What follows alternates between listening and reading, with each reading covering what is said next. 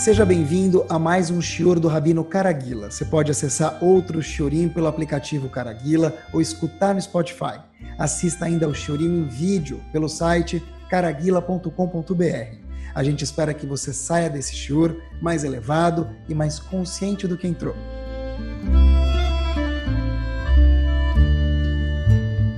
Boa noite, Bruhim Abaim.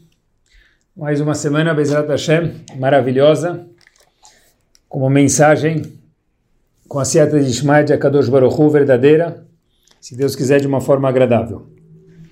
Seguinte, queria começar falando para vocês um quote que tem coisas que, na verdade, a gente precisa de pessoas muito grandes que possam falar isso para a gente, para que a gente imagine e saiba que isso é verdadeiro. Tem algumas informações, vamos falar assim, que são um pouquinho mais entre aspas, audaciosas. Se não fosse o fato de pessoas gigantes terem falado isso para a gente, a gente não teria por que dar bola para essas informações.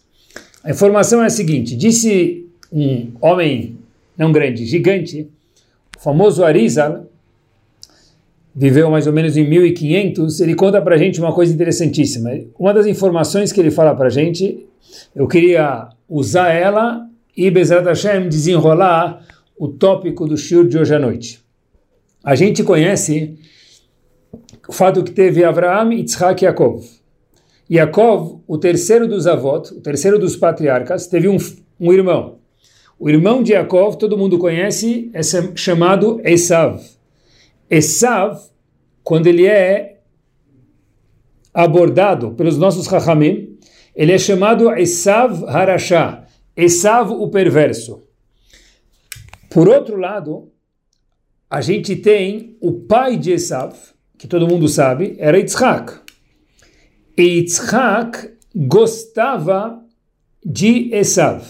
Esse mesmo Esav que era chamado Esav Arashá, o perverso, e Yitzhak, que era pai dele, era um homem muito tzadik, muito justo, muito seis estrelas, em tudo o que queria dizer como pessoa e como Yehudi, ele gostava de Esav.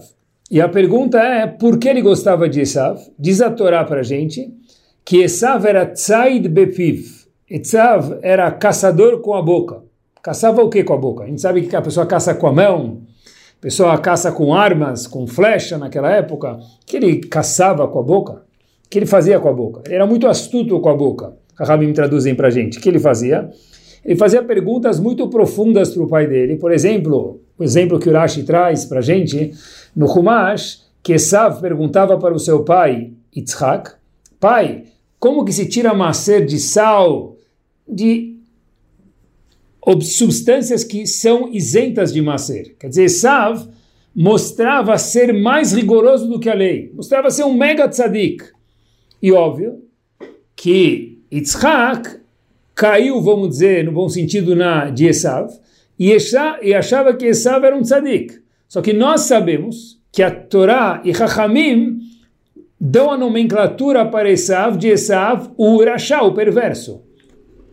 Então não pode ser que Yitzhak era enganado pelo seu filho Esav de uma forma muito simples, porque prestem atenção, quando a gente fala de Abraham, Yitzhak e Yaakov, e a gente fala que eles são pessoas gigantes, isso é Lashonará, é Motzi Eles eram muito mais do que gigantes, eles eram a maior palavra que a gente pode dar de nomenclatura para um ser humano ainda é cheap, é barato para eles. Eles eram muito mais do que isso.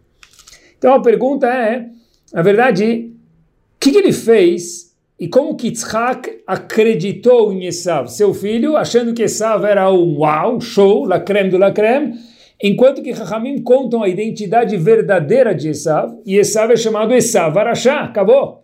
Quem falar que Esav era tzadik é um bobão, e quem falar que Esav é um Arashá não está falando da Shonará, está falando da verdade de Esav. Como pode ser que teve essa divergência entre o que Esav era de verdade e o que Yitzhak achava de Esav? Diz o Arizal, e aqui a gente retoma o que eu falei no começo, e só Arizal pode falar isso para gente, é o seguinte, quem via Esav, quem olhava para Esav, quem se deparava com Esav, não encontrava um Rashá. É, isso mesmo. Quem via Esav via um grande Raham. Fila para pegar brachot. Óbvio que segolot, especialmente se for de Parnassá. Mas óbvio, fila para pegar brachot. Diz o Arizar, quem via Esav não via um Rashá. Ele via Abraham, via Yitzhak, via Yaakov, irmão de Yaakov era Esav. Tenta imaginar o naipe espiritual desse homem chamado Esav. Então a pergunta fica, diz o Arizal, se Esav, quando viam ele, ele parecia ser uma pessoa tzadik, não sei se tinha barba, chapéu, peot, mas o estereotipo de uma pessoa megamente tzadik, e se a gente olhasse para ele, certeza que a gente iria correr, fazer fila para pedir brachot para ele. Então, por que, que Esav é chamado Esav Arashá? Resposta é o seguinte, meus queridos. A olho nu, quando se olhava para esse grande homem, se via um tzadik. Yitzhak via ele como um tzadik, se via um tzadik. Mas quem olhava mais de perto, quem passava mais tempo com ele, quem se aprofundava um pouco com ele, com Esav, via que lá dentro existia um Urachá. Eu explico. Externamente, visivelmente, a primeira camada, segunda, desse homem Esav, ele era um tzadik. O que quer dizer isso? Talvez ele usava tzitzit, kippah, barba, chapéu. O que, que faltava nele? O que, que faltava? Então, por que ele é chamado Esav Arashá? que mais falta? Pessoal, prestem atenção que mensagem power a gente tem aqui. Faltava uma harmonia, acompanhem comigo, e uma convicção do eu dele junto com a, entre aspas, fachada do que ele projetava. Repito, o eu dele, junto com o externo dele, não andavam em harmonia. Na vitrine de Esav se via um tzadik. Dentro da loja de Esav, exemplificando, a mercadoria que era vendida não era a mercadoria de um tzadik. Mas não era uma coisa muito fácil de ver. O exemplo da vitrine foi só para ilustrar, não era igual uma vitrine que a gente tem lá o menu, de repente vai pedir na loja de comida, ah, esse justo esse produto não tem, esse não tem, esse não tem, esse está faltando, esse não chegou. Não era isso. Esav, de fato, quem via ele fazendo mitzvot, balançando, indo no mikve, fazendo as mitzvot, ele era um tzadik.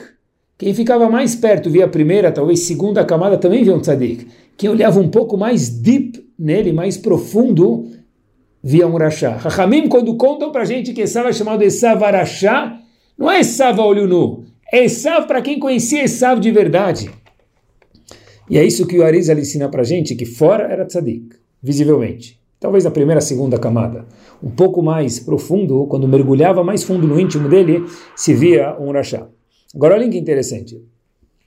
O Mirtav Melial, conta para a gente, Rav Dessler, no seu livro Mirtav Eliel, conta para a gente uma coisa interessante que eu acho que dá para a gente inserir junto com isso e caminhar um pouco mais adiante.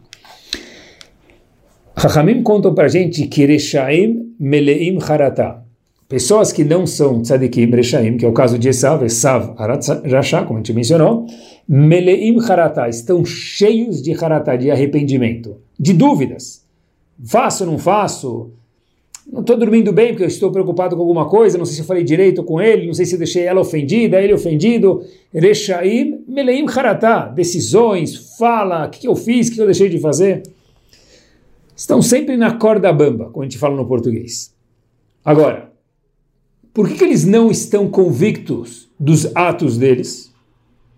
Fora que, tá certo, o Rashá não segue a Torá, então ele está sempre na dúvida qual é o caminho certo. Quem segue a Torá não precisa ter dúvida, porque se ele fez o que a Torá pediu, de verdade, o que Rahamim instruíram, ele dorme tranquilo. Mas eu acho que tem alguma coisa um pouco mais profunda que é o seguinte: quando eu da pessoa não caminha junto com a ação da pessoa, a pessoa é capaz até de fazer uma mitzvah e depois se arrepender. Óbvio que se ele fez uma verá, ele acaba se arrependendo. Mas, Reshaim Meleim Haratá, quando está escrito que um Rashá está sempre arrependido, não sei se eu fiz direito, volta sempre naquela dúvida, eu acho que talvez a explicação que tem aqui também, de acordo com o Mirtav Melial, é o seguinte. Mesmo quando uma pessoa faz uma mitzvah, ele acaba se arrependendo às vezes. Por quê? Porque ele fala, ah, não sei se eu devia ter feito, talvez devia ter ido com meus amigos em vez de ter feito tal coisa. Agora, olha que interessante. Aquela pessoa que trabalhou o seu íntimo e as suas ações chegaram numa harmonia total junto com o in da pessoa, essa pessoa ela está íntegra com o que ela fez. Ela pode ter se esforçado bastante, pode não ter sido fácil, mas arrependida ela nunca vai estar. A pessoa faz uma verá, por exemplo, o contrário de mitzvah, uma verá, ele se arrepende. O que quer dizer isso? Que ele não está firme com o ato que ele fez. Isso é magnífico. Mas na hora das mitzvot, isso não é bom. A pessoa tem que tentar ao máximo ter um único norte. Não só nos atos que a gente tem, que são importantes, e Hashem conta tudo. Repito, a Kadosh Baruch considera tudo. Mas o objetivo não é só fazer. O objetivo é ser, não fazer. É o fazer se transformar no meu íntimo. Como que a gente faz isso? é que o pnimi, a parte íntima da pessoa e a parte hitzoni externa da pessoa caminhem junto. Quando a pessoa tem um norte, um objetivo, isso chega acontecer. Quando a pessoa só faz por fazer, só, entre aspas, balança na reza, mas ele não está rezando de verdade, não está conversando com Hashem, e nem é um intuito, porque nunca parou para pensar sobre isso, muito difícil ele atingir esse rumo. Quando eu quero ser um Yehudi, Shomer Torah Mitzvot, cada um no nível dele, Shabbat, de Kashrut, o que for. E a pessoa entra naquele, naquela sintonia, pelo menos ele tenta entrar, cada Baruch ajuda ele. Agora, se a pessoa só faz sem parar para pensar, é muito difícil que a pessoa esteja ele junto com as ações. Ou seja, olha que conclusão. De novo, Hashem não esquece de nenhum ato que a pessoa faz. Mas a gente está falando de alguém que quer chegar a um nível para cima e todo mundo quer melhorar. É o seguinte, a gente está aprendendo hoje algo importantíssimo, que a pessoa precisa parar de vez em quando, olhar, será que o meu eu está caminhando junto com o que eu faço? A pessoa pode cumprir 613 mitzvot. Hoje em dia não dá mais 613 porque muitas não têm Betamigdash, a gente tem um terço das mitzvot hoje que a gente consegue fazer. Mas todas as mitzvot que a gente tem, a pessoa pode fazer 200 mitzvot, mais ou menos que é o que a gente tem hoje, e essas 200 mitzvot a pessoa pode fazer mas talvez não seja chamado o Esav Atzadik, e seja chamado talvez Esav Arashá. Por quê? Mas ele fazia mitzvot, sim, mas o eu dele não acompanhava os atos de fazer ou deixar de fazer alguma coisa. A gente aprende, primeiro ponto aqui, quanto relevante é que a parte interna, no hebraico, pnimi da pessoa, é importante quanto nós temos que dar ouvidos ao que a gente tem dentro de cada um de nós. O eu da pessoa é o total das ações com o que tem dentro. O que nós vemos não é que as pessoas fazem uma fachada para enganar, Deus me livre, todo mundo é tzadik. Mas cada um falando consigo mesmo, o que nós vemos não necessariamente é quem a pessoa é. A pessoa pode estar rezando na sinagoga e pensando em Miami, pensando no container que dá para chegar, pensando em algum outro desafio que ele tem do dia a dia dele. A pessoa não está rezando de verdade, ele está fazendo ação de rezar, mas ele, o eu dele, não está rezando. Ah, mas às vezes é difícil, sim, às vezes é difícil. Mas o nosso objetivo tem que ser chegar lá. Onde é o lá? Onde o norte, a bússola, aponta tanto para as ações quanto para o eu, que quando eu está fazendo ação, que esteja completamente dirigido naquilo. É o que a gente fala que um ato é composto de sentimentos. O que a gente fala, talvez, que todo guf, todo corpo tem uma neshama. É a mesma coisa, uma alma. Olhem só que fascinante, pessoal. O Kohen Gadol fazia uma tefilá pequena no dia de Yom Kippur, quando ele entrava no lugar mais power que existe, que é o Kodesh HaKodashim. Fazia uma tefilá muito, muito curta. E parte dessa tefilá, ele falava o seguinte, a gente fala essas palavras no Yom Kippur, a gente lê elas no Mahzor, Diz o Kohen Gadol em Yom Kippur, Shana Shelot Apilisha Peribitna. Tomara que esse ano, Hashem, o Kohen Gadol rezava em prol de todo o povo, que esse ano nenhuma mulher tenha tapil, que não caia o fruto do seu ventre. No português, claro, que nenhuma mulher tenha aborto, que ela não perca o bebê que está crescendo na barriga dela. Eu sempre entendia que isso se referia ao filado do Kohen Gadol, que nenhuma mulher tenha um aborto. That's it. Aqui tem algo a mais. A tefilá dele é que é uma Isha Shelot Tapir, que ela não perca peribitna, o fruto da barriga dela. Não falou um bebê. Falou um pouquinho mais elaborado. Diz o Kohen Gadol, peribitna, o fruto da barriga dela. O que quer dizer isso? O que ele quis dizer com isso? O que a gente aprende, meus queridos? Diz Rav Weinberger, no seu livro Shemenatov, algo magnífico. É o seguinte. Tenta imaginar uma moça que está grávida, terceiro mês, ela vai no médico, ela faz aquele exame, ela conta para o marido, agora já passaram três meses, pode contar para as amigas, para a família, oh, estou grávida, sabe se é menino ou menina? Eu não, ainda não sei. Cólicas, dores, sonhos, pinta o quarto de vermelho ou de azul, que cor de roupa eu compro? E já começa a ver como vai ser o quarto, e as roupas, e projetar, e o carrinho, que carrinho é melhor. Ela vive já uma vida de uma mãe. Tem um sonho investido nesse nessa vida que ainda nem nasceu. Porque, óbvio, quando nascer tem que estar tudo pronto já. Ou seja, não é só o bebê. Tem todo um sonho, todas emoções que vivem ao redor disso. Agora, quando isso não acontece, o que, que, a gente tem, Loreno? Frustrações. Porque olha que interessante, Shelota Pilishá, quando o Kohen Gadol falava que a mulher não perca, ele não fala o bebê, fala o fruto do ventre dela. Quer dizer, o fruto. Teve todo um fruto que ficou no ventre dela e ele foi se desenvolvendo e junto com isso nasceram pensamentos, sonhos, ideias, ações. Hashem, é tanta coisa envolvida. Por favor, disse o Kohen Gadol, que no próximo ano que vai vir, diz ele Yom Kippur, até o Yom Kippur seguinte, que nenhuma mulher tenha um aborto. Por quê? Porque na vida nós temos sentimentos que caminham junto com cada um de nós. Um passo adiante, algo que me chama muito a atenção é o seguinte.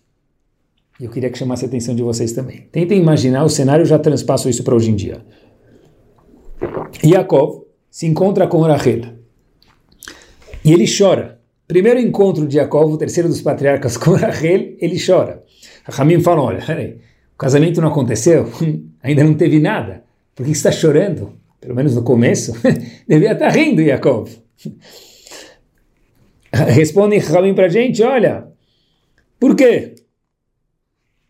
Porque ele não fez aquele noivado dos sonhos com helicóptero, não foi no parque com uma banda, não fez alguma coisa muito diferente para postar? Não, não era por isso que Yaakov estava chorando. Então por que Yaakov estava chorando na primeira vez que ele se encontra com a tão querida futura esposa dele, Rachel? Diz Rashi duas explicações. Primeira explicação é que Yaakov viu de forma profética que ele não seria enterrado junto com Rachel. Ok? Make sense? Ele queria ter algo eterno, não só em vida. Depois, mas também ser enterrado marido do lado da mulher. Daqui a gente aprende que depois de 120 anos bem vividos, é correto que o marido seja enterrado próximo à sua senhora. Rashi traz uma segunda explicação por que Yaakov chorou quando se encontrou com Rachel, sua futura esposa, primeira vez. Porque ele chegou de mãos vazias. Chegou de mãos vazias. Como assim? Ele chegou de mãos vazias? Porque ele teria chegado de mãos vazias. O que, que fez Yaakov chegar de mãos vazias? Yaakov não tinha bens naquele momento. Mas, e daí? De, de, acordo com a primeira explicação do Rashi, acompanhe comigo, porque ele chorou, porque ele viu que não ia ser enterrado com ela, algo de eternidade. Ok, make sense. De acordo com a segunda explicação, ele chegou sem presentes. Pessoal, tenta imaginar, Yaakov não era menos do que um gadolador hoje em dia. Yaakov não era menos do que, certeza, muito mais, sem desmerecer nenhum gigante da nossa geração, muito mais do que isso. Tenta imaginar agora, a gente vê um gadolador que vem visitar a gente, nosso país, e a primeira coisa que a gente pergunta para ele, fala como foi a viagem, ele fala para a gente, olha, sabe aquela compota de maçã?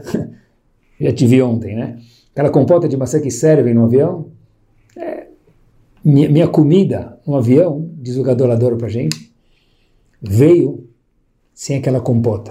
Não foi boa a viagem. Como assim? Eu não vou nem falar o nome de um gadolador para exemplificar que proibido nesse exemplo. Tenta imaginar, se ele já reclamar da compota do avião que ficou faltando, é porque ele já não é um gadolador. tá bom, é isso que fez a viagem dele ser não boa.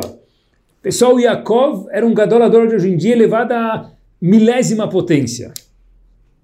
Sabe, eu esqueci, eu estou sem dinheiro, eu não tenho como dar um presente para minha futura esposa Rachel. Who cares? Pensei que ele ia falar, esqueci minha Agmará. O avião estava turbulento, não consegui estudar direito. Ok. Esqueci de trazer um colar, um, um, um anel. Que muda? Yaakov. Yaakov. O símbolo de Yaakov é o único dos patriarcas que está no trono celestial de Hashem. É porque ele esqueceu de trazer um presente para a esposa dele, estava chorando. Please. Fraca, aparentemente. Mas olhem o que Kirashi está ensinando a gente aqui. Yaakov chegou de mãos vazias, mas o coração dele estava cheio. Qual o problema? A resposta, a gente diria que era bobeira. E essa é a nossa pergunta. Mas Yaakov falou o seguinte: olha, vocês devem estar lendo o Humash no século 21 e falando não se apegue a isso. Mas eu quero ensinar uma coisa para vocês de Zrash, explicando a atitude de Yaakov, porque Yaakov chorou quando se deparou com Rachel pela primeira vez. Falou, como eu vou chegar de mãos vazias? É o seguinte, toda esposa, mesmo que a gente está falando aqui de Rachel, que é uma das matriarcas, mas ela era uma mulher, todo casamento, o marido dá alguma coisa para a mulher no fiancé, no noivado. E um minutinho, eu vou chegar de mãos vazias? Mas espera aí, aqui a gente está falando de Yaakov, o terceiro dos patriarcas, alguém giant. Não muda, porque Rachel ainda era uma mulher e ela tinha sentimentos. Então, olhem só a sensibilidade de Yaakov. Yaakov chorou. Talvez para ele a compota do, de avião, do avião não ia incomodar. Mas ele está indo se casar com uma mulher que de verdade é uma das Imaot, 100% mil por cento nos níveis, de, nos níveis que a Kadosh Baruch gosta, mas ainda assim ele espera alguma coisa. E eu sei, disse Yaakov, que o que a pessoa tem dentro de si faz muita diferença. Como a gente viu que Esav não era uniforme, não era harmônico entre seus atos e os seus pensamentos. Yaakov falou, hum, eu vou chorar, porque me fez ficar mal de verdade que eu não consigo agradar, agradar minha esposa. Mas por que isso? Daqui a gente aprende, pessoal, quanto que os sentimentos de alguma pessoa, se não está bom para ele do meu lado, então se a pessoa é muito tzadik, para mim também não está bom. Mas é bobeira, é só um anel. Talvez para mim é bobeira. Mas para ela, Rachel estava preocupada com o anel, uma das imaot. É normal uma mulher ganhar um anel, um brinco, ou os dois, no noivado. Não dar nada me dói. E por isso que eu, Yaakov, terceiro dos patriarcas, o único que tem sua imagem gravada no trono celestial, chorou naquele momento, de acordo com uma das versões que Rashi traz para a gente. A gente tem na frente, na nossa vida, o visível. O visível é cada um de nós. É o cabelo arrumado, tem que estar. Tá, é a barba feita, é a roupa bonita. E hoje em dia a gente se preocupa muito com o visual. E de verdade que, por que não? Tem que se cuidar mesmo. Mas tem o visível e tem o não visível. O não visível, que é aquela parte dentro de cada um de nós, que a gente anda com ela, a gente leva ela onde a gente for. Ah, quando eu mudar, eu viajar, não muda nada, porque onde a pessoa vai, ele se leva junto. Então, reconhecer que nós temos algo fora o nosso corpo. Tem algo que, nossa chamar nossos pensamentos, nossos sentimentos, esse é o nosso eu de verdade que é o que Esav fez ele virar o Rashá. Quanto importante é isso? Por isso que Yaakov chorou, porque eu não sei se vou conseguir match os sentimentos que Rachel, a expectativa que ela tem nesse momento de dar um presente para ela. Tentem imaginar Yaakov chegando de mãos vazias. De verdade, se fosse qualquer um de nós, a gente ia falar, relax, de boa, o que, que muda? Muda. Yaakov entendeu, por isso que ele era Yaakov, e nós não somos, que muda o próprio fato dele ter se dado conta e cuidado disso é algo giant. E a Torá está ensinando para a gente que a pessoa é uma equação de soma que, de dois elementos, os nossos atos e o que nós somos, cada um de nós. Tudo que a gente tem. Talvez Yaakov não tinha anel para dar, mas ele tinha outras coisas. Mas Yaakov falou: Eu sei que a expectativa dela é grande. Que nem o Cohen Gadol falou na Tfilá, eu sei que a expectativa da mãe é grande, por tanta expectativa, tanto sonho, Hashem. Por isso, por favor, não deixa que nenhuma mulher tenha um aborto durante todo esse futuro ano, disse Kohen Gadol. E por isso que Esav virou Rashá. Ah, mas ele colocava Tfilin, ele rezava no Netz, ele estudava da filme, ele cumpria assim. Mas o Esav de verdade, que era dentro, se fosse tirar um raio-x, estava vazio. Quem via de longe, uau! Shlita, Gadolador, Moreno, Rabeno, todos os, os títulos. Mas quem olhava de perto, e por isso tem o Arizala para nos contar que tinha lentes de aumento olhando o intelecto da pessoa, entendeu por que Kadosh Baruch Hu e Chachamim contam que ele sabe harashá. Porque a pessoa é formada de atos que são muito importantes, junto com eles tem algo pnimi, algo interno que tem que ser trabalhado para caminhar conforme. Um aluno, uma vez, chegou numa yeshiva em Nova York, chamada Shar Yashuv. Essa yeshiva fica em Far Rockaway, Nova York, e o Rosh Yeshiva, daquele momento na yeshiva, era chamado Rav Shlomo Freifield, um homem gigante, um muito grande. Ele era o Rosh Yeshiva daquela yeshiva naquele momento. Veio um aluno querendo estudar na yeshiva, Rav Freifield mandou ele embora, e falou para ele, olha, voltar um pouco mais para frente, seis meses, um ano depois. Esse menino volta depois, e agora sim você pode estudar na yeshiva. Os outros colegas que estavam do lado falaram, Rav, às vezes, quando o menino vem ele e a gente fala para ele voltar daqui um ano, talvez ele não volta mais. O que, que fez o senhor mandar ele embora e depois só de aceitar ele, depois de alguns meses, um ano, voltar? Israel Freifield o seguinte, olha, quando eu conversei com esse menino a primeira vez que ele veio aqui, alguns meses atrás, eu percebi que era um menino muito sério. Então perguntaram aos alunos mais uma razão para ter aceitado ele de primeira, por que, que não aceitou? Disse o Shiva o seguinte, olha, eu senti que para ele estudar, ele tinha que ter dinheiro no bolso. Ele não ia conseguir estudar é um menino que precisa ter dinheiro no bolso. Ele é assim, não tem o que fazer. Eu sugeri que ele fosse trabalhar alguns meses, economizasse, porque ele é jovem, ele é solteiro, dá para economizar tudo, economiza, depois vem estudar em Shiva. Porque ele estudando com dinheiro no bolso, teria um estudo completamente do que estudando sem dinheiro no bolso. Pessoal, olha que interessante. Sensibilidade. O Rosh Shiva percebeu que aquele menino precisava disso. Já que ele precisava disso, estudar agora não ia dá para ele estudar direito. Ou seja, o eu da pessoa tem que andar junto com a parte externa. Grandes pessoas são sensíveis a nos instruir o que nos falta para nos deixar mais completos. Embaixo de toda a kippah, ou embaixo de toda cobertura de cabeça de uma mulher, tem uma pessoa. Embaixo de, dentro de toda a barba tem um ser humano. Atrás de toda a roupa tem uma pessoa.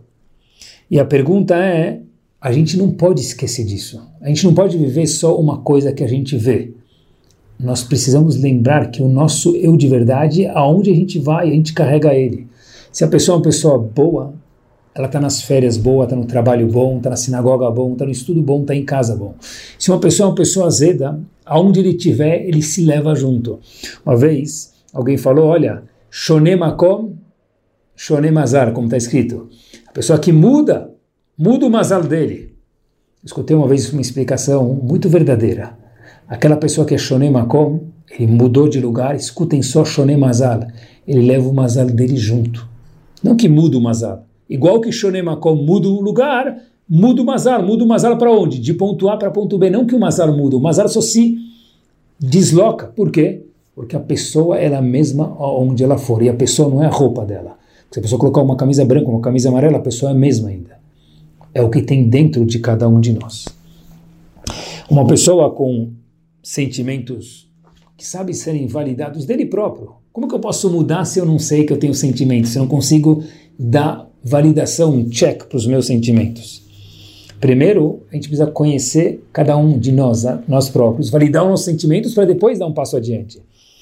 E olhem que interessante, pessoal. Olhem como os sentimentos são importantes de acordo com a Torá Kudoshá. Ramim contam para gente algo interessantíssimo. A Gemara conta em Moed Katan, página 27b, no fim do, da Gemara.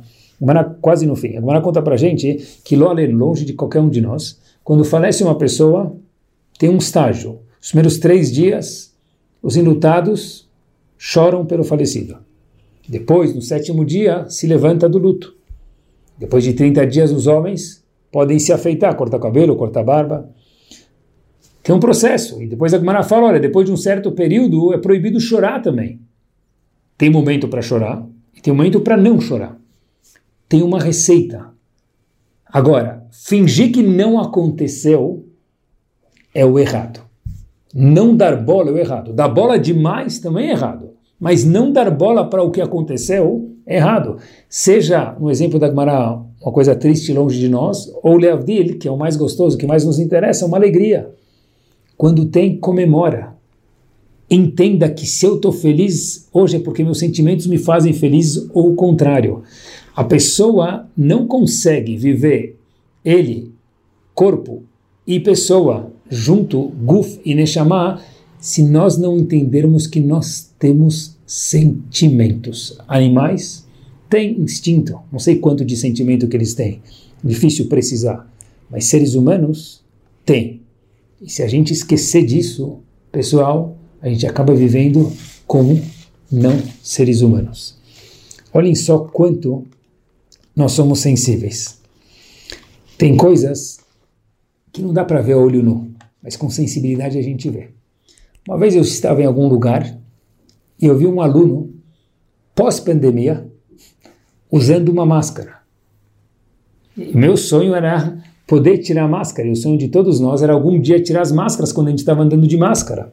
E que sorte, que liberdade poder tirar aquele elástico de trás da orelha e poder olhar para as pessoas, não ficar com aquela coisa na cara tapando, quem usa óculos embaixo óculos, é horrível. Necessário, mas ruim. E eu vi um aluno usando uma máscara pós-pandemia. Só que a máscara estava baixada e o nariz estava descoberto. Fiquei um pouco confuso. Falei, olha, se vai usar máscara agora que não, quando precisa, tem gente que fingia que usava para enganar, tudo bem, enganar inglês. Mas quando não precisa, ou usa direito ou não usa. Eu vi o menino, esse menino estava com a máscara embaixo do nariz, cobrindo a boca.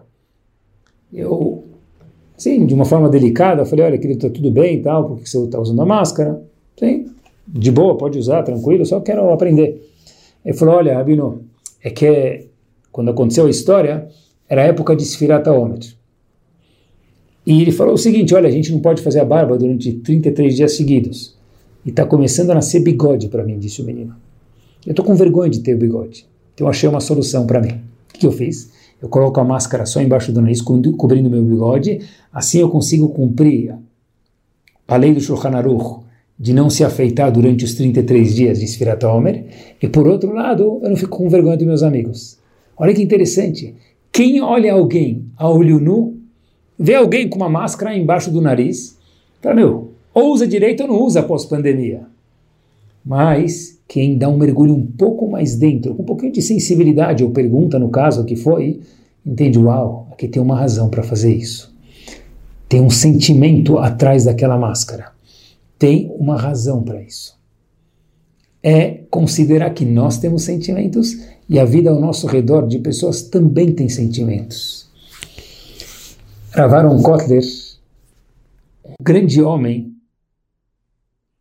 eu não falo que fundou um lugar chamado Lakewood, uma cidade nos Estados Unidos, eu digo que ele fundou um mundo de Lakewood. Porque Lakewood é um mundo de Torá que se expandiu, entrou em ebulição, que não era nada graças a esse grande homem, Rav Aaron Kotler Zichronon Libraha. Sogro dele, Rav Isser Zalman Meltzer, a história é a seguinte: uma vez ele foi chegar perto da casa dele, ele chegou perto da casa dele, ele subiu e desceu. Passados alguns minutos, ele sobe de novo as escadas e desce. Algumas vezes ele fez isso. Um acompanhante dele falou: Rav, por que o senhor está subindo e descendo, subindo, descendo, subindo, descendo? Aconteceu alguma coisa? Ele falou: Olha, na minha casa tem uma viúva que trabalha, ajuda um pouco, arruma casa, faz algumas coisas. E aí aquele senhor que estava acompanhando o falou: Tá, mas ela trabalha já faz tempo, que o senhor subiu e desceu, entra lá e acabou. Falou: Não, é que eu escutei ela cantando. Ela estava trabalhando cantando. E eu sei que se eu entrar lá, ela vai parar de cantar, porque uma mulher não pode cantar na frente de um homem que nem o marido dela, nem o pai dela. Eu sei que ela vai parar de cantar. Eu subi, lá em cima me ficou uma dúvida. Ela é uma mulher viúva. Provavelmente quem canta, a gente fala em português, seus males espanta. A pessoa canta, ele fica bem, ele esquece algumas das dificuldades da vida dele. No caso da mulher, ela é uma viúva. E eu subi lá em cima e eu vi que ela estava cantando. Eu falei, será que eu posso entrar? Ela tão feliz, não posso atrapalhar isso. Desci. Esperei alguns minutos de novo, subi para ver se ela já parou de cantar e desci. Isso se passou algumas vezes. Até que Rav Isser Meltzer percebeu que aquela mulher parou de cantar. Agora sim eu posso entrar em casa. Pessoal, olhem que tato. Muitas vezes quando a gente entra num táxi, transpondo aos nossos dias, pessoal, a primeira coisa que ele fala para o taxista, olha, você pode abaixar a música? Eu não sei o que, que Rav Meltzer teria feito nesse caso. Talvez tinha sim mandado abaixar a música, talvez não. Porque aquele homem que está trabalhando para ganhar alguns tostões por dia para fechar um mês, tentar fechar um mês. Ele trabalha e a música relaxa ele. Talvez pode pedir alguma outra música, talvez não, eu não sei. Mas pelo menos pensa no sentimento que ele tem.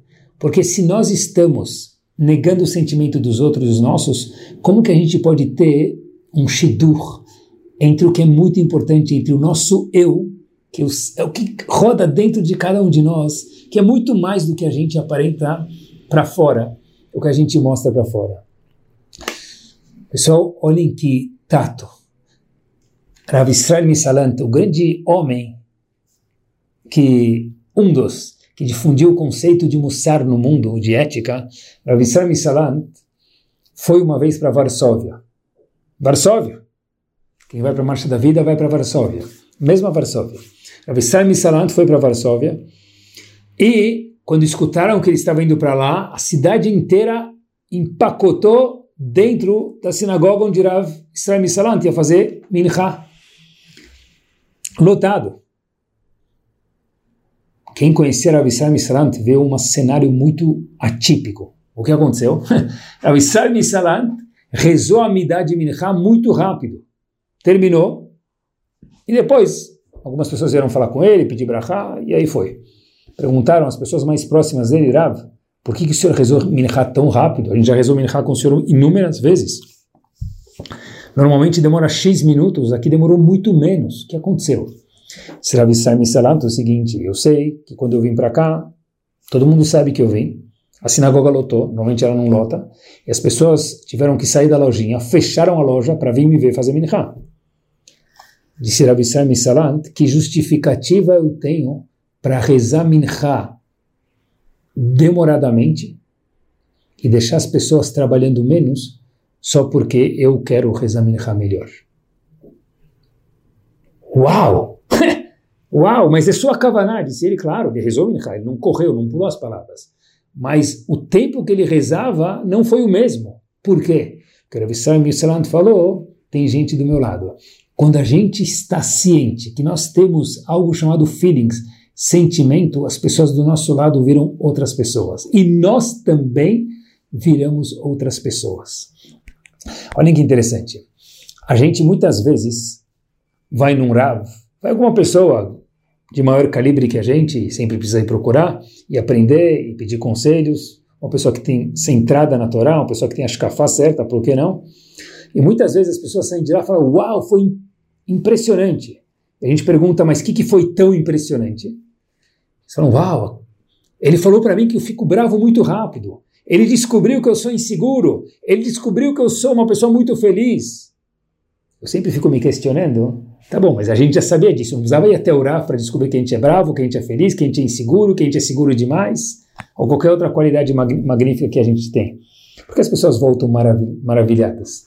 Deve ser que a resposta é: olha como o Rav é sensível. Em dois minutos que ele conversou comigo, só olhando para mim, ele já percebeu quem sou eu. Isso é chamado sensibilidade.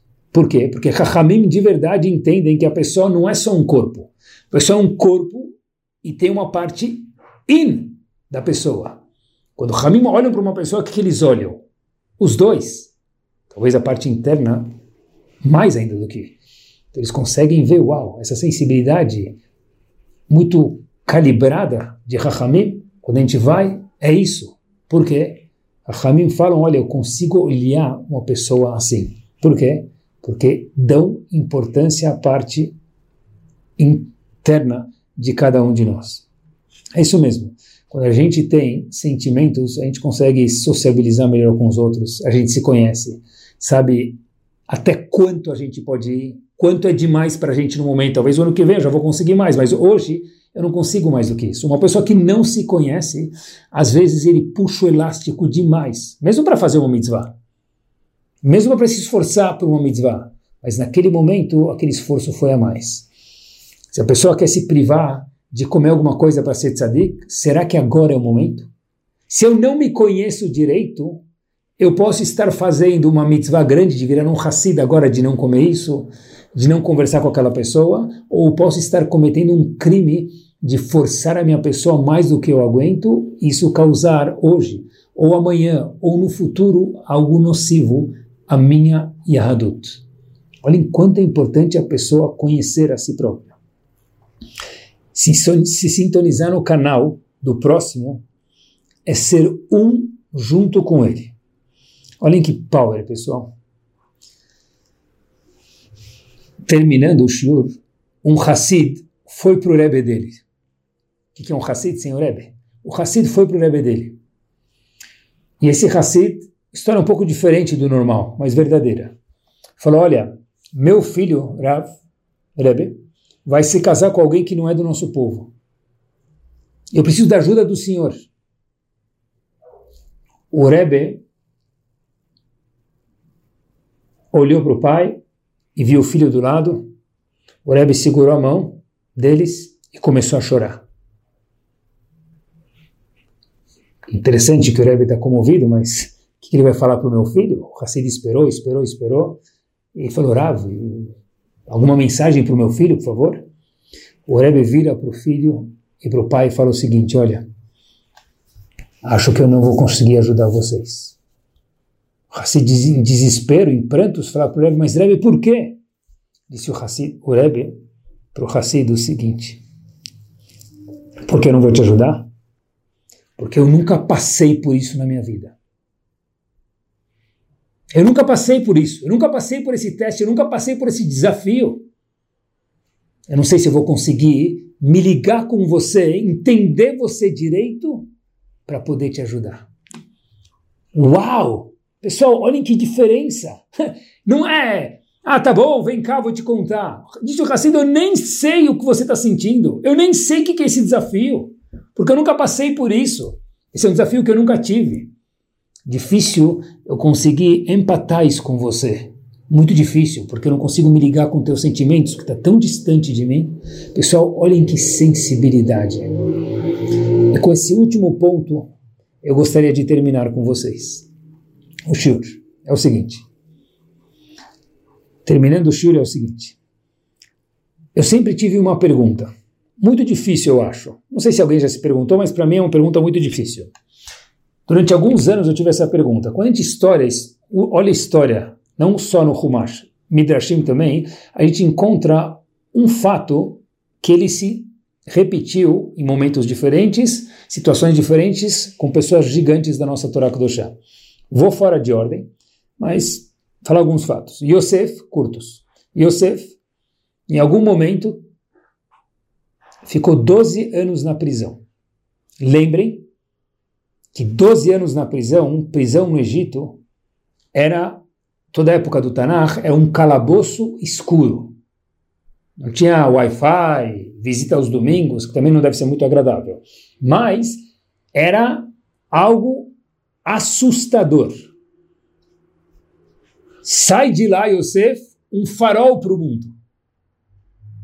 Próximo personagem, Moshe Rabbeinu, quando ele chega em Midian, diz o Midrash para a gente pela primeira vez, ele fica 10 anos no poço. E Tró joga ele no poço, por qualquer razão, e ele fica 10 anos no poço. Depois ele se casa com Tzipora. 10 anos no poço. Yosef, 12 anos. Moshe Rabbeinu, época diferente, 10 anos no poço. Só mais um exemplo. Avram Avinu é jogado no poço também. Ele fica anos dentro de um poço. Como que é possível que Yosef sai de lá como uma luz, um farol para Ben Israel para o mundo? Moshe Rabbeinu, no question. Avram Avinu, no question. O primeiro pioneiro do monoteísmo. revolucionou, voltou, reachou o monoteísmo no mundo. Como que esses homens, depois de ficarem décadas dentro de um poço, de um lugar escuro, sem falar com ninguém, sem fazer nada, saíram de lá como uma tocha, como uma fogueira de luz, de chá, de santidade, de pessoa, de tudo. Pessoal, segredo, lá não tinha Wi-Fi. Como é possível? Dez anos sem Wi-Fi lá dentro, dez anos sem nenhuma pessoa, dez anos sem um livro, dez anos sem nada, doze anos, dependendo do caso, Yosef, Moshe Rabbeinu e Avram Avinu, três exemplos que a gente mencionou. Como Bichlal eles saíram saudáveis de lá? Tive essa pergunta por muito tempo. Eu acho que o Shur de hoje responde para a gente e com isso a gente termina. Não só que eles saíram saudáveis, que o crescimento deles foi de dentro do poço. O tempo que eles passaram no poço foi como se fosse uma incubadora para saírem maiores ainda. Como isso é possível? Como eles saíram tão power de lá, cada um deles? A resposta é o seguinte, pessoal. Eu acho que é o show de hoje. É verdade. Situação muito adversa, teste muito difícil. Mas pessoas muito grandes não são o corpo delas, são o pensamento delas. Elas estão, todos nós, a gente está onde o nosso pensamento caminha. Pessoas daquele naipe, como Yosef, como Moshe Rabbeinu, como Avram Avinu, anteriormente mencionado cada um deles, eles olharam para aquele lugar como um momento de crescimento, como um momento de introspecção, como um momento de ficar com Hashem, como um momento de pensar sobre a vida. Eu sei que para cada um de nós pensar sobre a vida mais de cinco minutos seria demais. Sem celular, talvez cinco segundos. Mas preste atenção, eram homens gigantes, eram homens grandes. Como eles ficaram, não entraram na palavra do século em depressão? Como eles cresceram lá dentro? Eu acho que a resposta verdadeira é que eles cresceram lá dentro porque a pessoa está onde os pensamentos levam ela. O nosso eu de verdade é o nosso pensamento. Esse é o nosso eu de verdade e nós escolhemos o que pensar. Que pensamento vem na nossa cabeça, a gente não escolhe. Mas que pensamento nós alimentamos, isso sim está na mão de cada um de nós puxar a rédea para frente e para trás, deixar entrar ou parar na portaria e mandar embora. Cada um de nós, igual no computador, pode apertar delete, deletar ou enter para aceitar. Moshe Rabbeinu, Yosef e Avram Avinu decidiram florescer colocar dentro de cada um deles pensamentos maravilhosos, pensamentos de crescimento, pensamento de Akadosh Baruch Hu, pensamento de avot. Avraham pensou, eu sou um dos avot, eu vou ser um dos avot.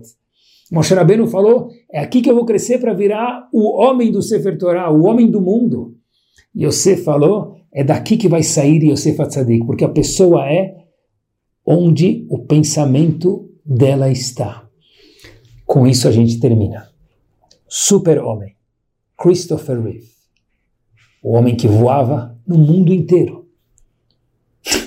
Famoso demais, aquela capa do super-homem voando com aquele S, é o sonho de qualquer pessoa, mesmo que não existe de verdade, mas era um homem muito famoso. De repente, por qualquer razão, ele infelizmente, de forma muito triste, se machucou e ficou tetraplégico. Parte da cabeça dele funciona e o resto não mais. Primeira vez que ele foi falar em público, ele falou o seguinte: Eu agora, depois que ficou tetraplégico, sou o homem mais feliz do mundo. Duas opções. Ou ele é um ótimo ator mentiroso, ou tem algum segredo. Ele repete: Eu sou o homem mais feliz do mundo. Perguntaram para ele por quê. Ele disse o seguinte: Porque agora eu sei quem sou eu de verdade. Até agora eu era uma capa, eu era um popstar, era um homem de autógrafos. Agora eu não posso fazer nada mais do que isso. Eu descobri quem é o meu eu verdadeiro. E por isso que agora, assim disse ele, eu só repito, eu sou o homem mais feliz do mundo. Que Bezat Hashem, a Kadosh Baruch possa dar muita saúde para todos nós e que a gente possa lembrar que onde a gente vai, os nossos pensamentos vão juntos. Nós escolhemos o que entra aqui dentro pop-up no computador, na nossa cabeça, às vezes a gente não escolhe. Mas se a gente continua com um pensamento, aperta Enter ou deletar, a escolha é nossa.